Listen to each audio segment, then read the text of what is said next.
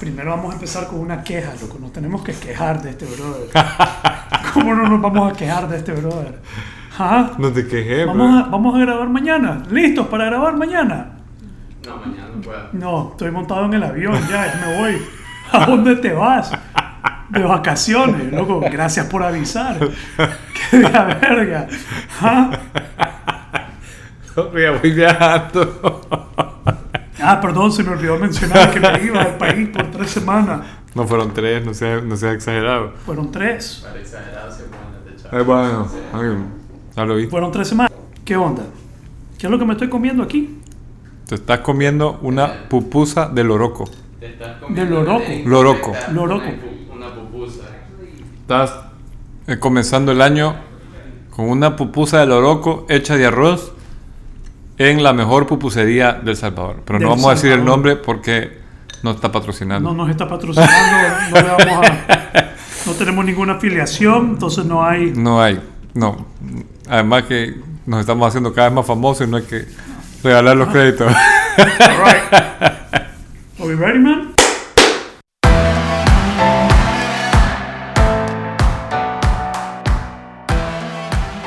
Muy bien. Bienvenido al episodio número 18 de Conversaciones Nobles. 18. 18 y el primer episodio del 2021. Wow, sobrevivimos el 2020. Survivors. ¿Querés de- Leyenda. ¿Querés decir algo Bienvenido. del, del 2020? Ah, el ¿Qué 2020. ya pasó? Que menos mal ya pasó. No, ¿verdad? No, no, No. estuvo tan mal. Bueno, depende. Estuvo interesante. Estuvo interesante. Si lo juzgamos al estilo vikingo, fue un buen año. O estoico. O también. estoico, sí. Una bendición. Una bendición. Si somos estoicos de verdad. Nos pegó una gran bendecida. gran bende- Fuimos bendecidos con el 2020. No, Qué lástima que ya terminó. qué lástima. Esperemos que. Esperemos que no nos bendiga el 2021, no venga, que no nos vaya bendiciendo también. O que nos bendiga, pues y al final. Para eso estamos aquí, ¿no? Para crecer. Y nos disculpan que Javier se trajo unas pupusas de El Salvador y estamos medio snackeando aquí, empezando. Empezando el 2021, todavía no ha empezado el, el ayuno intermitente o la dieta. Gracias por, por pensar en nosotros. Allá está Cristian atrás aturugándose la pupusa. Sí, ni siquiera nos quiso contestar cuando le dijimos si estábamos listos. Solo nos con... Mm. Ok. Entonces, Javier, la vez pasada hablamos de los 12 pasos. Eh, hace un mes. Un antes que mes. te fuiste. hablamos de los 12 pasos. Eso en mi familia le dicen chancleta. ¿Qué le dicen a chancleta? A esos comentarios con curva. Es una chancleta. Es una chancleta. Es una chancleta. Que nos abandonaste sin avisarnos que nos ibas a abandonar. Yo Pero con- una súper entusiasmado. Te tenía un regalo. Ya no me lo diste. No, ya, lo- ya me lo quedé yo. Y mejor para mí. Devolverme la pupusa. Entonces, hablamos de los 12 pasos, hablamos un poco de lo que me llevó a mí al programa de 12 pasos, programa de Alcohólico Anónimo. Hicimos un repaso de los 12 pasos. eh, y yo no quería pasar de un solo a otro tema, porque creo que hay mucho valor dentro de- del programa de AHA, el programa de los 12 pasos y estos grupos, no solo para personas que padecen de algún tipo de adicción o algún mal eh, de consumo, porque, ojo, estos, estos pasos se aplican a jugadores compulsivos, adictos, adictos a- al sexo, a alcohólicos, narcóticos, pastillas. Probablemente ahora hay para gente en redes, para jugadores compulsivos en eh, ju- juegos electrónicos, hay para todo, se aplican para todo. Para ¿no? todo. Yo, yo lo- uno de los más extraños que escuché fue para deudores compulsivos. Deudores compulsivos que prestan dinero. Eh, Se endeudan, o sea, es como la forma. El uso de la tarjeta de crédito. Exacto, uso Sí. in- incorrecto de, de tus, de tus Compradores compulsivos. compradores compulsivos. Ustedes que solo cliquean, check, check, ¿cómo es el, el cart en Amazon? Ajá. Clic, clic. Sí. Y todas estas aplicaciones, como la, vos sabés que yo no uso aplicaciones en mi teléfono de, de delivery. Tampoco vamos a mencionar a ninguna de las empresas porque Tampoco. no tenemos patrocinio. Todavía no son ellos. patrocinadores. Pero todas esas empresas que hacen delivery, yo no he bajado la aplicación porque no quiero esa facilidad de poder solo clic y que me clic. Entonces, para pensarla mejor. Ujú. Entonces, creo que estos programas vale la pena ahondar un poquito más porque dentro de estos programas yo atribuyo a las personas que realmente logran una transformación ahí, no solo a los 12 pasos, los 12 pasos son, son el core, son el- la espina dorsal del programa, pero también hay, otras, hay otros conceptos, hay otra, lo que yo llamaría otras herramientas que, que te puedes agarrar. Es más, yo, yo creo que algunas personas no se agarran de los 12 pasos, se agarran de alguna de estas otras herramientas y esas herramientas los mantiene eh, en sobriedad. Y uno quisiera empezar, vos en, en el otro episodio mencionaste dos oraciones, Así es. pero solo recitaste una de ellas. Sí. Y yo creo que las, si las personas que, que lo escucharon, tal vez se quedaron con las ganas de cuál es la otra oración. Y esa oración está dentro del programa de Alcohólicos Anónimos. Y vos sabés que yo no sabía, o sea, para mí eso es, es nuevo, que la oración de San Francisco de Asís es parte de la... Conocía la de la serenidad, Ajá. porque la he escuchado en mis parientes que están en el programa, pero la de San Francisco de Asís no, no, no sabía que era parte del programa también. Sí. Ahora, no diría que son parte del programa, pero están presentes dentro Ujú, del programa. están presentes. Y están eh, en la pared, pues, y la, pues las personas se la usan como parte de su, de su proceso. Entonces, ¿qué tal si nos recitas esa, esa oración? Para comenzar con una oración. Empecemos con esa oración. Bárbaro. Es, eh, Señor, hazme un instrumento de tu paz. Haz que donde haya odio, siempre haya amor. Donde haya injuria, perdón. Donde haya duda, fe. Donde haya desaliento, esperanza. Donde haya sombra, luz. Donde haya tristeza, alegría. Oh Divino Maestro, concédeme que no busque ser consolado, sino consolar. Que no busque ser comprendido, sino comprender. Y que no busque ser amado, sino amar. Yeah. Porque dando es como recibimos. Eh, y yo siempre la, la dejo hasta ahí, porque perdonando es como tú nos perdonas y muriendo en ti es como nacemos a la vida eterna. Yeah. A mí me gusta, me, me- me parece, y fíjate que yo la adopté porque me parece una oración súper cristiana, o sea, en ese tema de, de dar de ti y de salirte de- del egoísmo, que yo creo que por eso es que es tan sana para, para la recuperación de, de- cualquier tema que necesitas trabajar, ¿verdad? O sea, es recordar y, y- y ponerte al servicio o dar de ti, eh, ser, ser luz a donde tú estés, o sea, dar lo mejor de ti a donde tú te encontres. Sí, y definitivamente para un alcohólico, eh, un consumidor, una persona que ha sido llevado por malos comportamientos, que ha causado daño, que ha herido, esa oración es como la, el opuesto a lo que tradicionalmente Sí. ha sido, pues lo que, lo que sí, lo que ha sido esa persona. Y es que siempre el, el consumo eh, viene aparejado de algún otro problema. Generalmente hay neurosis o hay de- eh, alguna mucho egoísmo, mucha un tema muy fuerte de ego detrás de, de los consumos, de, de cualquier consumo. ¿verdad? Hay una, una necesidad de adormecer un dolor y, el- y- y yo creo que a mí esa, esa oración me acompañó incluso en Zamorano cuando estaba pasando mis o en cualquier prueba que he vivido en la vida. Todas las noches antes de dormirme yo la, la rezo, Hasta el día de hoy. hasta el día de hoy. Incluso cuando hago meditación consciente o respiración o salgo a caminar o cualquier cosa, la uso de cabecera. O sea, es como, como mi, mi- una- mantra. un mantra, así es, como una oración de cabecera. De, de, ¿De qué? de cabecera, o sea, que la, la tenés ahí cerca, pues que es algo que, que te acompaña mucho en tu proceso de, de- de crecimiento y de transformación. Qué lindo. Ahí te voy a compartir yo mi, mi oración de cabecera. ¿Ahorita o después? Después, es medio inventada, es propia. Es propia. Fue un extracto de varias oraciones y yo la fui armando.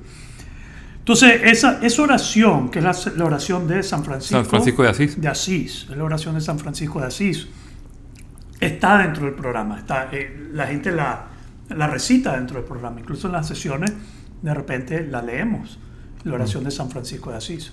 Y la, la serenidad también, ¿verdad? Está en las... En, Ok, entonces eh, me gustaría que, que volvás a repetir la oración de, de San Francisco de Assisi. Again, Again. I want to hear it again. para que quede bien claro. Para que quede bien clara. Para que sepa que no la estoy leyendo también. Para que sepa que no la estás leyendo, se la sabe de memoria, hermano. Para que la digas de una manera bien articulada, bien. Bien, bien bonita. como- Prepárate. Que suene. Bueno, déjame tragar el último y pedacito. los que van escuchando, cierren los ojos y escuchen. No, a pues menos ya- que vayan manejando. Sí, no hay nada que lo oye esto cuando va manejando y no es conveniente que... ¿Cómo es la oración de San Francisco de Asís? Que quede bien marcada. Señor, hazme un instrumento de tu paz. Haz que donde haya odio, siempre viva amor. Donde haya duda, fe. Donde haya desaliento, esperanza. Donde haya injuria, perdón. Donde haya sombra, luz. Donde haya tristeza, alegría. Oh Divino Maestro, concédeme que no busque ser consolado, sino consolar. Que no busque ser comprendido, sino comprender. Que no busque ser amado, sino amar. Porque dando es como recibimos. Perdonando es como tú nos perdonas.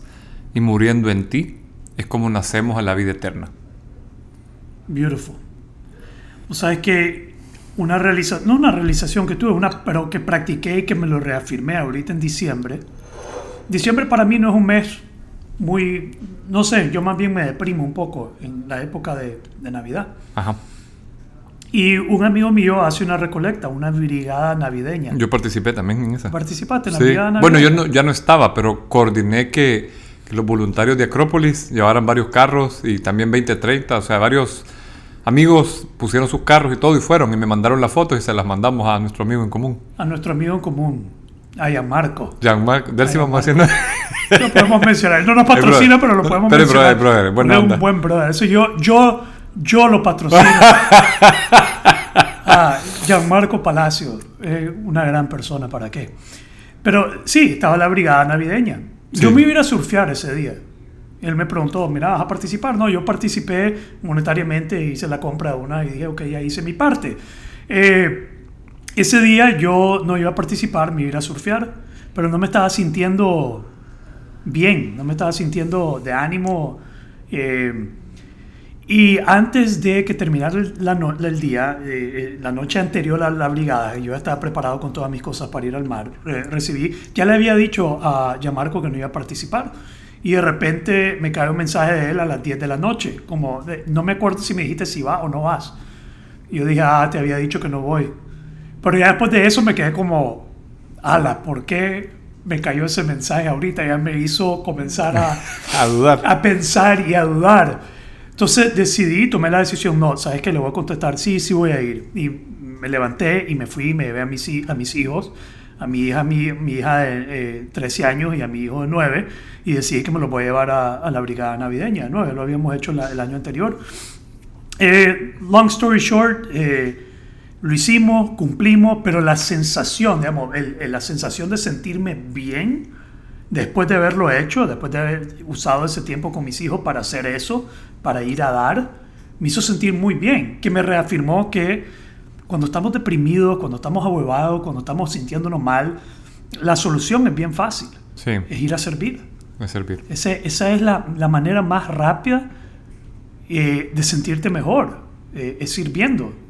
Entonces ya después de eso me sentí mucho más contento y lleno y pleno que si me hubiera ido a surfear. Siempre si me hubiera ido a surfear hubiera sido como un acto tal vez egoísta, por decirlo así. En ese momento mis hijos se hubieran quedado en la casa, pero estuvo lindo. Vale decir que, que, que para vos surfear es renovador también, ¿ve? o sea, este es, es otro, otra forma bonita de, de renovarse. Sí, pero cuando tenés la opción entre ir a servir y a dar, digamos, Claro. a la gente que se marcó ese día con esa canasta. Entonces, lo que yo hice fue irme, me salí de Managua, me fui de Ticuantepe, no sé si has ido al Chocoyero. Sí, Me fui en el camino, me metí, yo dije, si voy a, si voy a ir a entregar esta canasta, la voy a entregar lo más, tal vez no lo más lejos, pero me voy a ir un poquito más afuera Claro. que solo ir a entregarla aquí nomás. Entonces seguí manejando, manejando, manejando, me metí al camino del Chocoyero y fueron 10 casas y en cada casa fue marcar una diferencia. En ese día marcamos una diferencia en esos hogares. No les cambiamos la vida, pero ese día le cambiaste su, su día, le cambiaste su ánimo. sí, claro. No, es, lindo, o sea, vivir una experiencia. Yo he estado de los dos lados de la historia. Eh, he estado del lado eh, a donde he dado algo como esto, que fue bonito. Eh, mi mamá una vez me, me conmovió muchísimo con un acto que tuvo. Llevó unos zapatitos para un niño que no tenía, pero los mandó. O sea, le pidió a la señora que no dijera de dónde habían llegado. Le dijo, Dios se los manda. Entonces el niño fue a la iglesia donde él se reúne y pasó, pidió hablar en el escenario, un niño de 8 años, y dijo, Dios me mandó de regalo estos zapatos. Y ya, puchica, yo, es la fecha cuando te lo estoy contando y estoy conmovido. Ya. Pero también viví la otra experiencia. En mi casa, en un momento dado, hubo mucha, mucha necesidad económica. Y una vez llegamos a nuestra casa y alguien le había ayudado a alguien a entrar y encontramos la cocina con comida. No es que no había comida, pero las limitantes por las que estábamos pasando nos permitía tener mucha reserva en la comida. Y encontrar en tu casa comida, encontrar... Una vez eh, eh, mi mamá llegó y encontró un sobre con un dinero de una forma anónima. Entonces, de los dos lados, o sea, cuando vos servís y cuando recibís, Ya. eh, eh, es, es hermoso, es un proceso de, tra- de- de- de Encontrar abundancia. encontrar abundancia, Te exactamente. levantás y encontrás abundancia en tu, en tu cocina o en, Sí. o en tu billetera. Porque a veces dar, o sea, vaya, en este caso estamos hablando de una canasta y seguramente las personas que lo recibieron no contaban con eso y tienen mucho más de lo que hubieran podido tener. Ya. Pero a veces también puede ser un gesto, un- un- escuchar a alguien un día o mandar un mensaje eh, que alguien no lo espera. Un mensaje de cariño en el momento navideño, algo pu- puede también hacer y, y es servir de, de alguna manera. servir. Y regresando a la oración de San Francisco de Asís y su relación al programa, en el programa el servicio es una de las herramientas para la, para la transformación, para cambiar a la persona. Y el servicio va, por ejemplo, parte del programa es la persona que sirve el café. El, Sí. el- el ir y servir el café y llevarle el café a todas las personas, eh, el hacer el café, el que barre eh, el programa, el lugar, alguien lo tiene que limpiar, el que pone la silla, el que recoge la silla. eh, todos esos actos de servicio son parte de la recuperación. Y digamos. que hay, hay como una mesa de servicio, ¿verdad? O sea, te turnás el que va a recoger, este, el que va a traer el café, o sea, hay, hay como equipos de servicio en los grupos, Sí, ¿verdad? y es autónomo. Cada grupo es autónomo, cada grupo se tiene que organizar, eh, pero toda esa organización es parte de la recuperación, es clave para la recuperación. Digamos, hay un doble aprendizaje dentro, de- no solo porque tenemos que hacer que el grupo funcione, sino que la persona se ponga al servicio de los demás. Entonces, el servir el café, el limpiar, eh, todo eso te hace más humilde. Te hace más humilde. Te hace más humilde. Entonces, esa- Y más cuando el otro no, porque si sos nuevo, por ejemplo, vos no sé, no, no lo he vivido, pero se me ocurre que podría pasar. Eh, que alguien llegue y dice, ¡ala, qué malo este café! O, o ¿por qué no está tan ordenado hoy? Y, y estás criticando algo con poco conocimiento de causa del el trabajo que eso le ha implicado a otro. ya. Es como los hijos que se quejan de que le diste de comer un bro- brócoli o algo cuando de repente vos sabes lo que te cuesta poner ese brócoli en la mesa, ¿me entiendes? Y Y, lo- cuando tu hijo crezca, va a vivir la experiencia de, de decir que a la puchica, pues, que, que des- qué ingrato este chaval, que, que- ¿me Sí, entiendes? Por pero ahí se van a dar cuenta, porque todos llegan a, Todos llegan, llegamos sí. a ser adultos y te das cuenta lo difícil que es todo, difícil cuando sos niño. Pero entonces esa, esa, esa oración nos invita a dar, a servir, a donde hay oscuridad, hacer una luz, donde hay temor, pues no, no me acuerdo exactamente. Donde hay todo. sombra luz, donde hay tristeza, alegría, alegría, donde haya duda, fe. fe. Es como nosotros en, en esos momentos podemos discernir y hacer eso. Y eso es parte de, de- de pasar de, de- de consumir y de padecer de una adicción a la recuperación y a la vida en sobriedad. Eh, pero no solo tapando la botella, sino que realmente cambiando. Y si vos me permitís agregar algo ahí, yo he tenido conversaciones con personas y les he dicho, bueno, entonces hace vos la diferencia. O sea, por ejemplo, es que en mi casa no sé qué, ¿y por qué no lo haces vos? Ah, es que, ¿por qué lo voy a empezar a hacer yo? O sea, ¿por qué voy a hacer yo luz si todos los demás son sombra? ¿Por qué voy a hacer yo la diferencia en mi vecindario si todos son groseros mis vecinos? O, o sea, el ego lo primero que pregunta es, ¿Y por qué diablo voy a ser yo el primero? ¿Por qué yo? ¿Por qué tengo que hacerlo yo si el otro no lo hace? O sea, por ejemplo, amar es, es como... La parte que más me pega a mí es, es, eh, que yo no busque ser consolado, sino consolar. Que no busque ser amado, sino amar. Sí, que yo no lo pida. Que yo no lo pida, Que sino que lo dé. Ya. Porque amar, o sea, es, es una condición tan transformadora. Porque mí- hay una frase de Elizabeth Kubler-Ross que no es del programa, pero a mí me cambió la vida porque ella dice, somos más exigentes con las personas que más amamos, porque pensamos que amar es como una especie de transacción. Yo ya di, di, di, di y esta persona no reacciona. Estás dando mal porque estás dando como una forma de pagar algo. Y amar es, eh, eh, o sea, el, amor es, es una, es Sin algo que fluye, sin expectativa. Entonces a mí esta oración me encanta porque te invita a amar, pero porque vos amas, vos decidís amar. O sea, y, y no esperar a que te amen de regreso. Lindo que te amen, pero si no te aman, vos amás, y punto. Y no pedís nada a cambio. Y eso es un- un- una experiencia súper transformadora. Sí, y ponerse a estudiar esa oración eh, te revela eso, que Sí. no se trata de, eh, de esperar que te den o que esperar que, que te, que te retribuyan, sino que te toca a vos. Te toca a vos. Sí, ya, ser la luz. Y eso obviamente te lleva a lo que dijo Gandhi, sé el cambio que querés ver en el mundo. Sí. Eso es lo más que puedes hacer. Sí, entonces es una, es una oración, creo que muchas personas les ayuda a cambiar su perspectiva. eh, y es parte del programa. La otra es la que mencionaste, la oración de la serenidad. serenidad. Sí. Y la oración de serenidad es, Dios, ayúdame a aceptar las cosas que no puedo Es, es algo así. Da- dame la fortaleza para cambiar aquellas cosas que puedo cambiar. Eh, algo así como paciencia para aceptar aquellas que no puedo. Y sabiduría para reconocer la diferencia. Mae, Cristian, look it up, man. Googlear ahí la oración de la serenidad, a ver, para que la tengamos. eh, dame la fortaleza para... No, dame la... Estamos enredados aquí, hermano. ¿Encontraste la serenidad o no? La oración de la serenidad. La estamos buscando para que no... Para que para quede- no la quedemos, para que no la dejemos ahí mal... Maldicha. maldicha. Maldicho. You got it? I think so. Concédeme la serenidad para aceptar las cosas que no puedo cambiar. Fuerza para cambiar las que sí puedo Con cambiar. Dios, concédeme la serenidad para aceptar las cosas que no puedo cambiar, el valor para cambiar las cosas que puedo y la sabiduría para reconocer la diferencia. Sí. Suena bastante estoica también. De hecho, yo la primera vez que la escuché pensé, esto se lo han copiado de Pícteto. Ajá. Digo, porque Pícteto te dice, si quieres ser feliz, entiende qué cosas puedes cambiar y qué cosas no, y concéntrate en las que puedes cambiar. Dame la serenidad para aceptar las cosas Que no puedo cambiar. La serenidad Serenidad. para, para aceptar las cosas que no puedo cambiar. O sea, es quedarte ahí. Si sabes que eso no lo puedes cambiar, por ejemplo, diciembre te impacta de una manera incómoda. Pues, lo único que te pide la vida es tener serenidad, ¿no? Pues no lo puedes cambiar diciembre, no, por más que reces, Diosito no te va a adelantar el calendario 30 días. la temperatura, el, el tráfico, el, todas las cosas que suceden, pero es la... Pero puede la ser mi mamá difícil, mi hermano que me va a tocar soplármelo en la cena navideña, eh, el En vez de ir a jefe. fumar o a tomar, Sí. encontrar la serenidad para aceptar esas cosas que no puedo cambiar.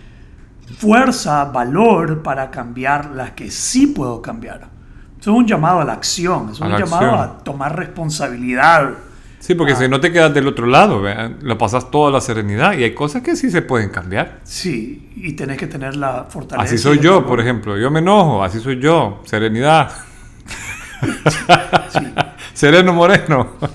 Y, y la última parte es la sabiduría para Reconocer la diferencia. Entonces tiene que haber ahí un proceso de, de discernir y tener la sabiduría de saber distinguir entre qué son aquellas cosas que no puedo cambiar.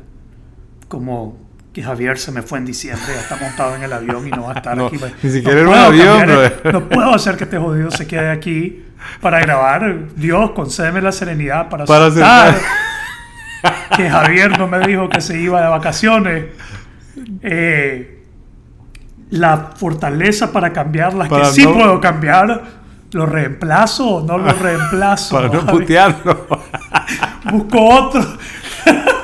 No hay otro filósofo. Ah, yo puedo. Yo le, di- y le dije a Javier, Javier, voy a encontrar otro filósofo que venga a reemplazarte mañana para la conversación.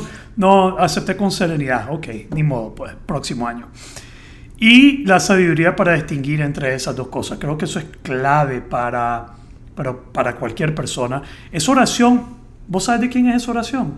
No, no, ¿quién es el autor? No. El autor, yo no sé el nombre de él, pero sé, sí he- lo he abordado porque un amigo mío que se graduó de secundaria conmigo es teólogo, tiene un doc- doctor en teología. Wow. Sí, increíble.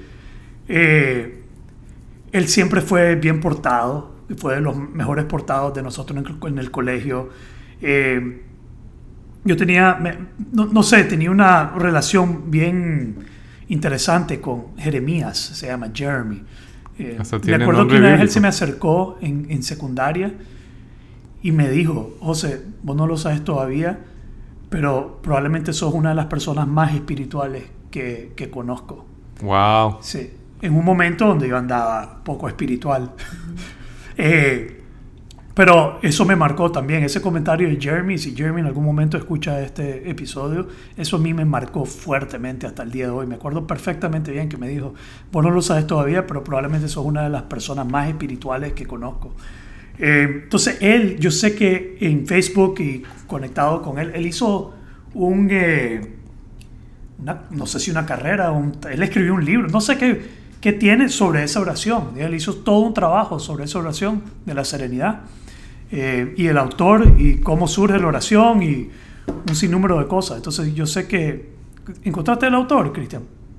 No lo está buscando. Estoy chateando. No lo está buscando, está chateando.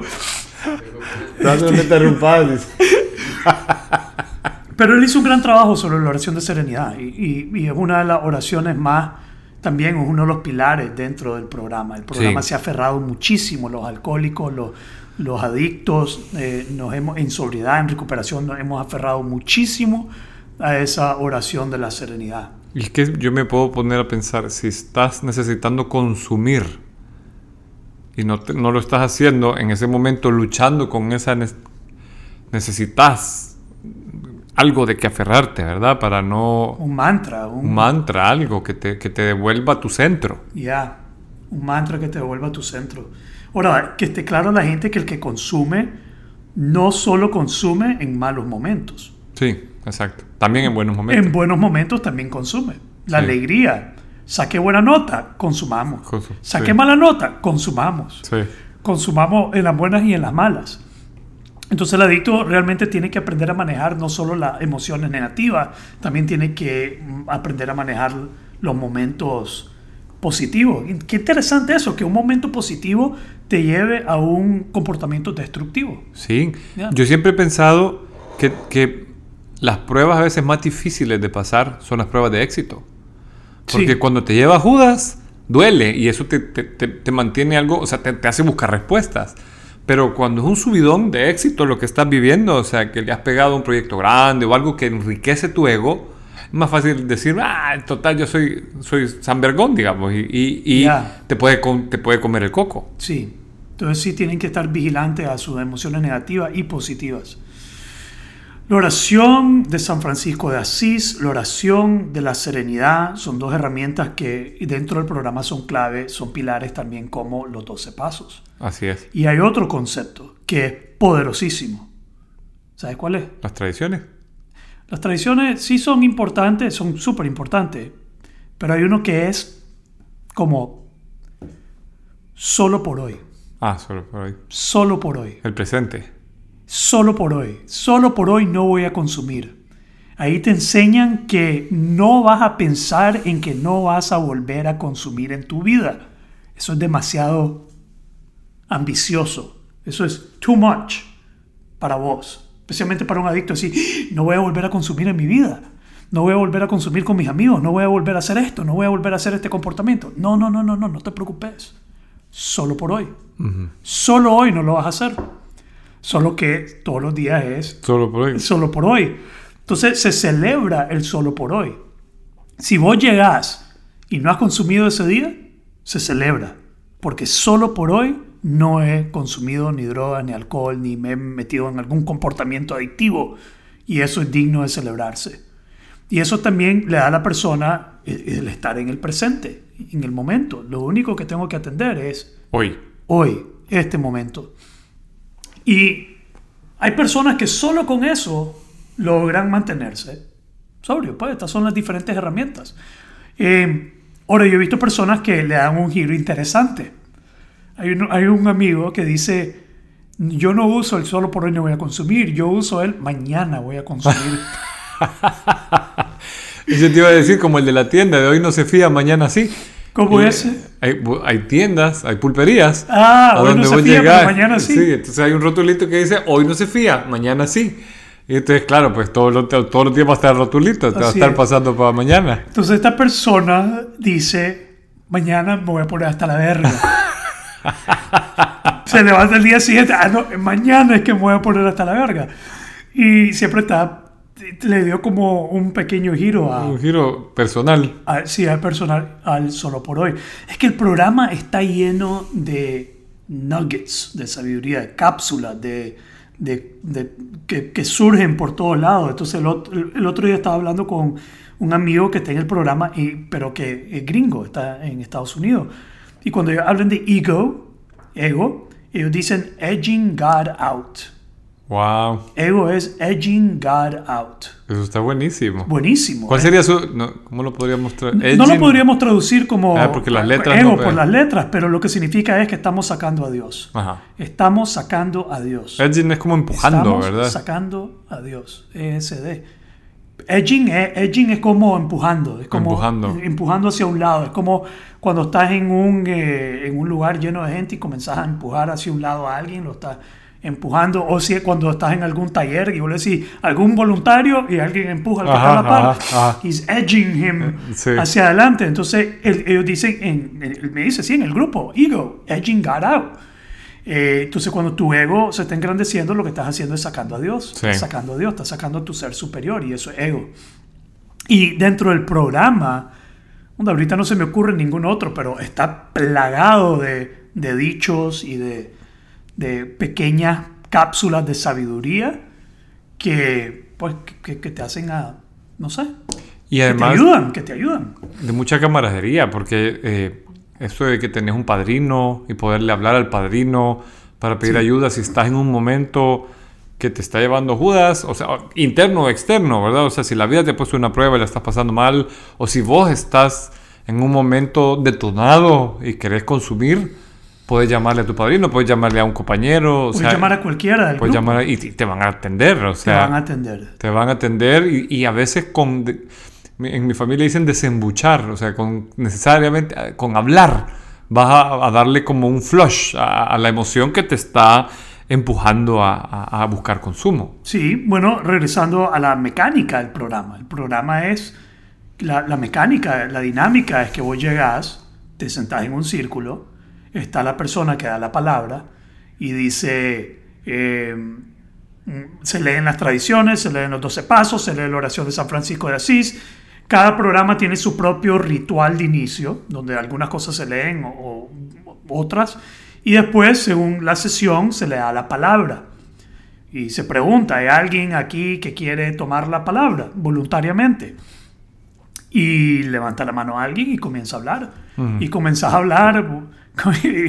Todos, todos comienzan igual. Buenas noches, mi nombre es José Eduardo y soy un adicto en recuperación y no he consumido en las últimas 24 horas.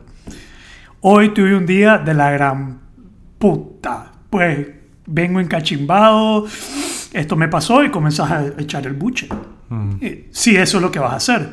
Sí. Y después se comienza, las diferentes personas comienzan a interactuar, pero vos hablas por 5 o 10 minutos, dependiendo de la mecánica. Hay un tiempo determinado. en Hay un tiempo grupo. determinado, 5 o 10 minutos, vos hablas, te desahogás, o tal vez viste que alguien compartió algo, entonces aquí está otra herramienta, otro, eh, sí, otra, otro principio del programa es, solo puedes hablar de tu caso personal Ajá. no puedes hablar del caso de otra persona. Y para mí, eso yo lo he tratado de transmitir también dentro de, eh, pro- dentro de consultoría, dentro de los equipos, en, en las empresas y eso. Cuando decimos, es que nosotros, es que aquí, no, habla de tu caso personal. Es que yo, a mí me pasó esto. Yo no te voy a decir qué hacer, hermano. Yo no te voy a decir qué hacer con tu novia, ni con tu esposa, ni con tu trabajo, ni con tu jefe. Lo que te voy a decir es lo que me pasó a mí y lo que es mi caso personal cuando algo similar me pasó, lo que me está pasando. Pero eso es uno de los principios dentro del programa. Tiene que, que hablar de tu caso personal y no cross-talking. En inglés le dicen cross-talking. Eh, a ver, ¿cómo sería el cross-talking? Cross-talking es que él dice una cosa, después el otro comienzan a hablar eh, como respondiendo a lo que dijo el otro. Como, no, yo no estoy de acuerdo con lo que él dijo cuando él compartió. Eh, lo que él dijo no, no me parece, él está equivocado. Es que el programa es XYZ y comenzás a hablar refutando lo que la otra persona dijo. Sí. Ya. Y, y es, a mí eso de, de tener que hablar de la experiencia me parece valiosísimo, porque si no empezás a recitar cosas y hay gente que es buenísima para recitar cosas, pero no las lleva a la práctica. Hermano, hay gente... Mira este- esta historia, hay, hay- de, vuelta, una sabiduría linda del programa, eh, que llegaba un participante, un señor, esto es una historia clásica dentro del programa, no sé si solo es aquí en Nicaragua, eh, pero él llegaba y hablaba de su vaquita y como todos los días se levantaba, hoy me levanté, ordeñé mi vaca, llevé la leche, la fui a vender y cumplí con todo lo que tenía que hacer, bla, bla, bla. Y después el día siguiente volvía. Hoy me levanté, ordeñé mi vaquita y, iba- y siempre hablaba él y su vaquita. Y uno estaba encachimbado porque jodido solo habla de su vaquita, solo viene a decir la misma mierda todos los días. Bla, bla, bla, bla, bla. Este Mike, ¿por qué no habla del programa? ¿Por qué no hace los pasos? ¿Por qué no hace tal cosa? Adivina quién se fue a beber. El que estaba encachimbado. El que estaba encachimbado con el brother que solo hablaba de su vaquita. Y esa es otra de las sabidurías dentro del programa. Que si estás pendiente del programa del otro, si estás pendiente de lo que el otro está haciendo no, no está haciendo, eh, el que está mal sos vos. Sí. Ya, Porque te tenés que fijar en vos. tenés que fijarte en vos. Y es que a veces lo que más te, te jode de otro es algo que vos no estás viendo de vos mismo. Sí, algo te está chingando. Algo el te- problema no es el otro. Sí. Hablando de su vaquita, él, él lleva 45 años sobrio, pero vos no tolerás eh, esa, esa, ese compartir de él. Mira, cuando yo llegué al programa, había un señor, un señor, una, una belleza de señor que me caía contra las patas, hermano. Yo no lo toleraba. Y él siempre hablaba en contra de los narcóticos. Él decía, llevaba 38 años en el programa de, de- del norte del país y él empezaba su, su cátedra, su era una cátedra la que él daba. Y está bien, tal vez no es, no es lo más adecuado, no, no quiero decir que no es ni lo más adecuado, pero él llegaba y su cátedra era, me llamo fulano de tal porque el programa es anónimo, ese es otro de los principios. Vos no puedes andar diciendo, ¿Qué yo puedo decir que soy, y es una de las cosas que se dice así, yo puedo decir que soy adicto, pero no puedo decir que ninguna otra persona es adicta. Sí, no puedes decir con quién asistís al programa. No puedo decir con quién asisto, no puedo andar contando, no puedo andar diciendo, incluso no puedo andarlo promoviendo. Digamos, estar hablando del programa es como Fight Club. Eh, no puedes hablar del programa, Ajá, como lo que ajá. estamos haciendo aquí ahorita. Primera regla del programa es no hablar del programa. No lo puedes ir a promover a televisión ni a lugares así. Es de atracción, es como de, de, de- conectarte con personas y no sé, tiene su mecánica bien interesante. Pero este señor decía, eh, llevo tantos años sobrio y soy alcohólico puro etílico. Nada de esas cosas de droga. Y nos volaba verga. Todos los días yo llegaba a que nos volara verga el viejo, el señor. Y yo no lo soportaba, no lo toleraba. Me, me retorcía en la silla escuchándolo hablar. Este mae no sabe nada del programa, decía yo, que no entiende que es para todo. Y todas las noches era, soy alcohólico puro etílico. Yo no sé ni mierda de esas cosas de las drogas. Y te llegaba y te chimaba. Y con el tiempo, y yo siempre trataba de refutarlo, yo siempre lo escuchaba para después llevarle la contraria o para refutar. Y yo me di cuenta que eso es lo que estaba haciendo, refutando a la gente, planteando que yo sabía mejor eh, lo que sea. Y llegué a un punto en el programa, para que veas cómo es el proceso de transformación, que llegó un momento donde yo dije, este es el que tiene que ser mi padrino este tiene que ser mi padrino. Y llegué en un acto de humildad a decirle, Señor, quiero que seas mi padrino. Y aquel, orgullosísimo el hombre, como, claro que sí, yo te apadrino. No sé ni mierda de drogas, pero... Pero te, etílico, sí. pero, pero te apadrino porque ese es el programa y te comienza a dar, hermano, y te dice, lee, vení, sentate, callate, y de puta, ¿qué hice pidiéndole que sea mi padrino? y me acuerdo, me acuerdo ir a visitarlo al hospital cuando falleció. Eh, estuve ahí en su cuarto con él cuando, cuando estaba muriendo, cuando ya estaba ya enfermo. Pero fue para mí un- una transformación de pasar de alguien que te choca, no lo toleras, no puedes escucharlo, te hace retorcerte, a decir, wow, este, tengo que pedirle a él que sea mi, mi, Mi mi padrino. padrino. Tiene algo que aportar. No solo tiene algo que aportar, era mi medicina. En el programa, todo lo que no querés, eso es lo que te van a dar. No querés venir, eso es lo que necesitas. No querés entrar al programa, probablemente esa es tu medicina. Tu medicina siempre va a ser eso que no te quieres tomar. Y ese es, la, ese es tu, Lo tu que no quiere el ego enfrentar. Lo que no quiere el ego enfrentar. Ya.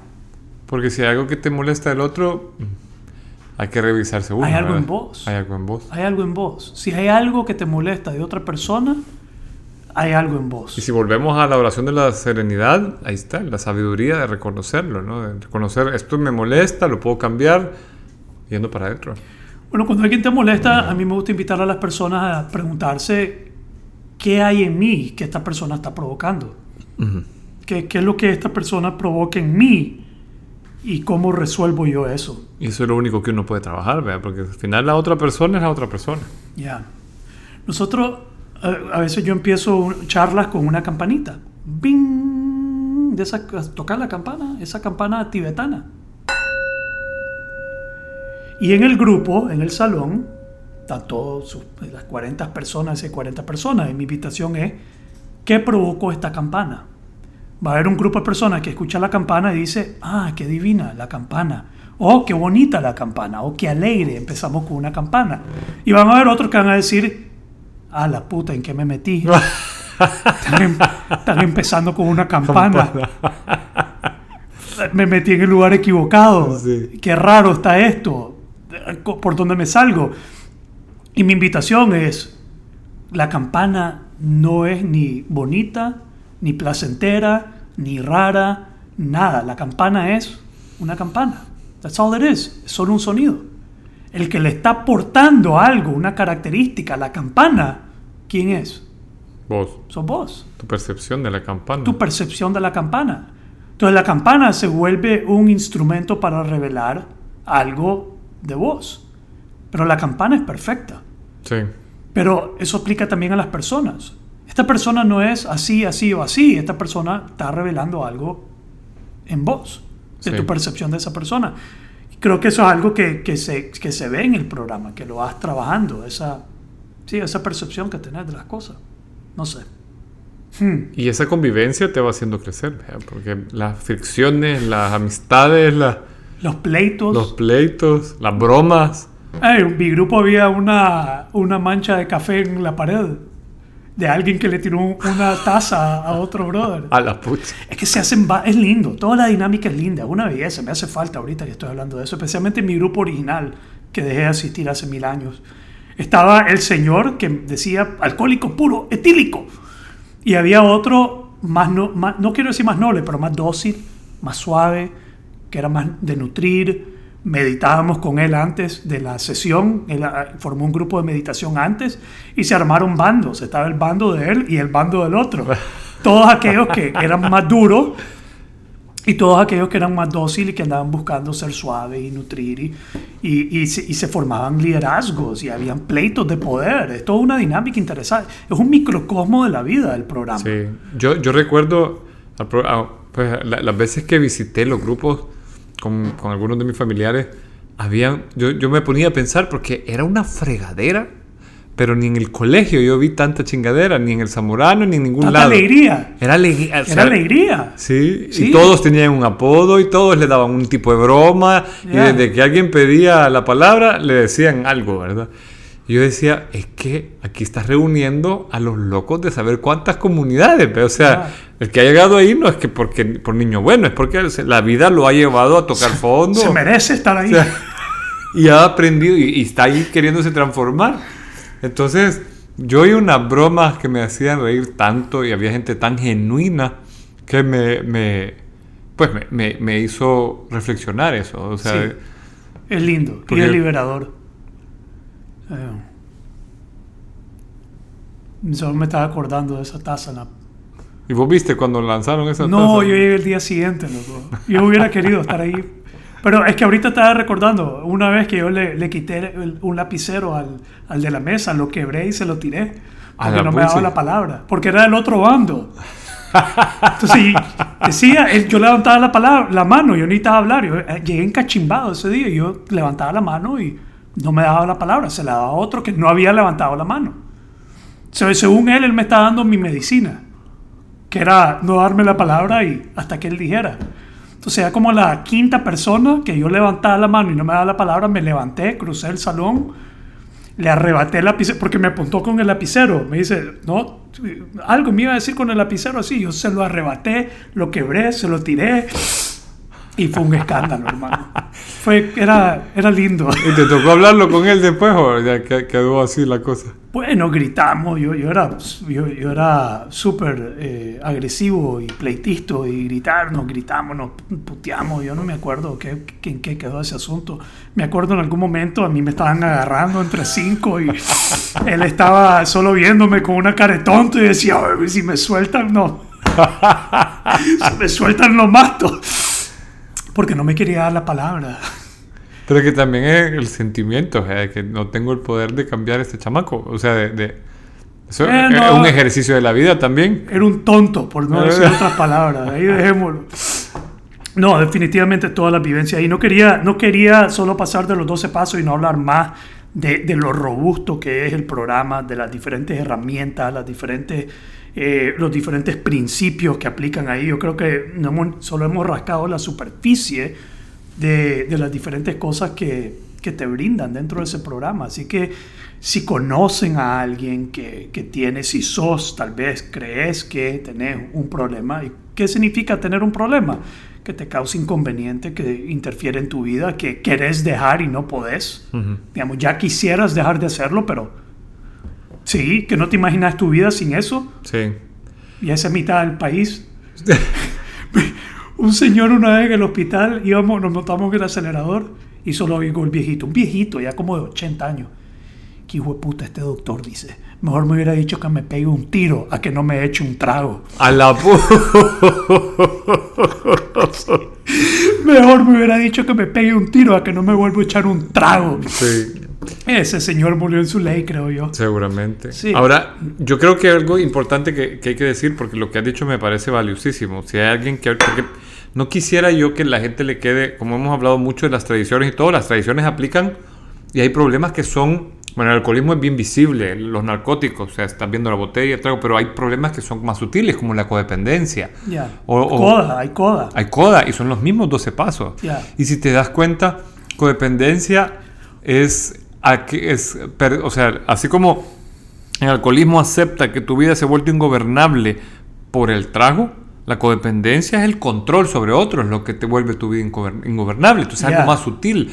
Cuando, Hay si una, vos- hay una relación enfermiza. hay una relación enfermiza, si tú, por- porque la codependencia es el producto nato del trago. O sea, si tenés un alcohólico en la familia, most likely, muy probablemente hay codependientes en la familia. Ya. Entonces, creo que es muy importante y, y- y vale la pena mencionarlo ahorita, que además de coda, que no consumís, pero sos codependiente de la relación, existe Alanon. Alanon, que son de los familiares de alcohólicos. Los familiares de alcohólicos, ustedes también tienen la enfermedad y eso no lo saben. Sí, que el que vive con un alcohólico, el que convive con un alcohólico, también está enfermo. está enfermo, sí. Entonces la mayoría de las veces cuando vienen la mamá, el papá, el hermano, la hermana y me buscan a mí para ayudar a su ser querido, me piden ayuda para ayudar a su ser querido porque tiene algún problema con consumo, yo lo que les digo es, ¿quiere ayuda a esta persona? No No. quiero que vos hables con él. Entonces yo le digo, entonces la que necesita buscar ayuda sos vos. Así es. Vos necesitas ir a atenderte. Y si me dicen, ay no, pero si yo no soy la del problema, ¿por qué huir yo? Entonces yo le digo, entonces no esperes que esta persona vaya a buscar ayuda, porque le estás pidiendo a él o a ella que haga lo mismo que vos no querés hacer. Así es. Entonces si vos tenés un pariente, alguien en tu familia que consume, pero vos no estás dispuesto a ir a un grupo de Alanom, entonces no estés jodiendo a esta persona a que deje de consumir y que busque ayuda a él o a ella. Así es. Cada persona tiene que responsabilizarse por su propio proceso. Así es. Y que tiene que quedar bien claro, el que convive con personas enfermas probablemente padece también de la enfermedad, aunque no consuma. Así es. Y creo que hay que ser enfático en eso, hermano. Yo creo que, que también hay que ser enfático en decir, si hay algo que te quita la paz, que vuelve tu vida ingobernable, como se diría, hay que revisarlo, ¿verdad? Porque es, Ya. es algo que, que tiene que... O sea, es probablemente hay algo ahí para lo cual esto que hemos dicho de los 12 pasos te pueda servir. Sí. Y en Alanón te enseñan a manejar al enfermo. Te Sí. enseñan a, no, pues no al enfermo, porque somos enfermos también. Sí. Te enseñan a manejar al que consume. Que lo más probable es mandarlo a la, Sí, a la verga.